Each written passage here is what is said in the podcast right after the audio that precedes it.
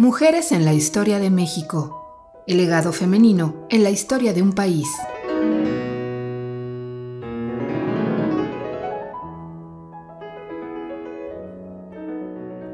Carmelina Ortiz Monasterio.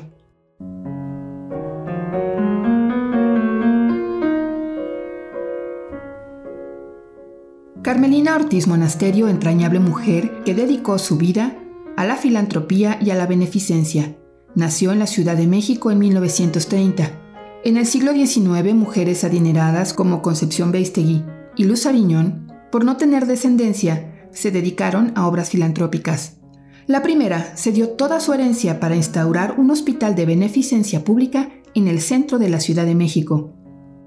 La segunda fue fundadora del Monte Pío y de un colegio para niñas de bajos recursos. En una línea similar, pero casada y con hijos, la madre de Carmelina, doña Perla Garay de Ortiz Monasterio, fue voluntaria activa y fundadora de una primaria y secundaria para niños de bajos recursos en el rumbo del centro del Peñón de los Baños, proyecto que tuvo gran influencia en las familias del área, pues también daban clases y capacitaban a las mujeres adultas. Con este ejemplo, desde niña, Carmelina se alimentó y comprendió las gratificaciones de hacer el bien a los demás. Durante 15 años fue presidenta ejecutiva de Renovación AC, un programa iniciado por su madre que tenía la finalidad de distribuir alimentos y servicios y educación a niños de una zona marginada en la Ciudad de México.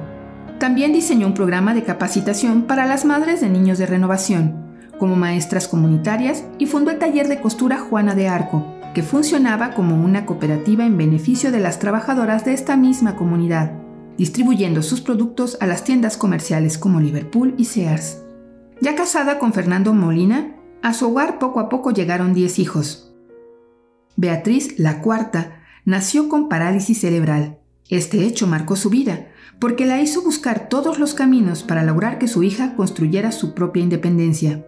Con el tiempo esta inquietud trascendió los límites de la familia Consciente de la realidad de un país en el que más del 10% de la población padece algún tipo de discapacidad, Carmelina asumió un compromiso con otros niños y otros papás en circunstancias similares a las de ellos, pero sin las mismas posibilidades.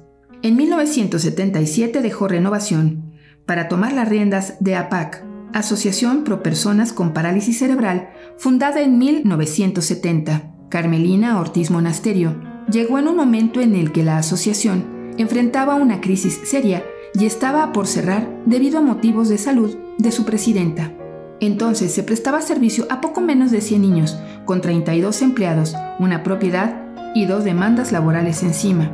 Carmelina permaneció en APAC durante 27 años, realizando trabajo siempre voluntario, tras el cual impulsó notablemente su crecimiento. Logró la creación de nueve centros en México, con 31 afiliados en 21 estados de la República, y atención a más de 5.000 personas, desde bebés hasta adultos. Entre sus mayores logros dentro de la asociación destacan su programa de apoyo en diversos niveles escolares, su capacitación laboral y apoyo a la familia, la creación de terapias especiales, su impulso del deporte paraolímpico, su programa de unidades móviles para dar asesoría especializada en zonas marginadas, su asesoría a otras organizaciones independientes y su afiliación a organismos internacionales.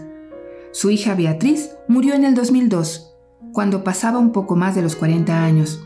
Aunque su discapacidad física nunca le permitió hablar ni caminar, estudió hasta el tercer año de medicina y murió colaborando con una investigación con la que esperaba encontrar el porqué del cortocircuito, como ella definía, la parálisis. La difícil pérdida de su hija, sumada a la certeza de que alguien más joven debía tomar las riendas de APAC, convenció a Carmelina de dejar la dirección de dicha asociación, con la cual, sin embargo, siguió colaborando. Carmelina Ortiz Monasterio falleció a los 78 años de edad.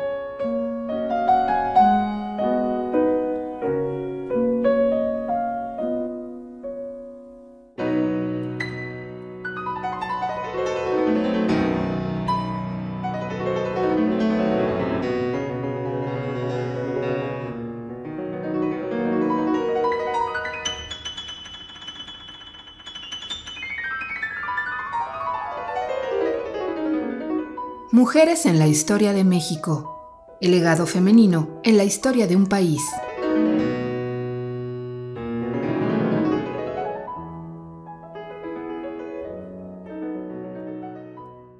Esta serie está basada en el libro de Alina Mosurrutia, 101 Mujeres en la Historia de México.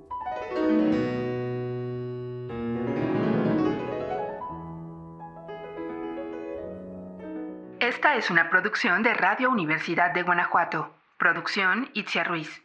Locución Ana Robles e Itzia Ruiz.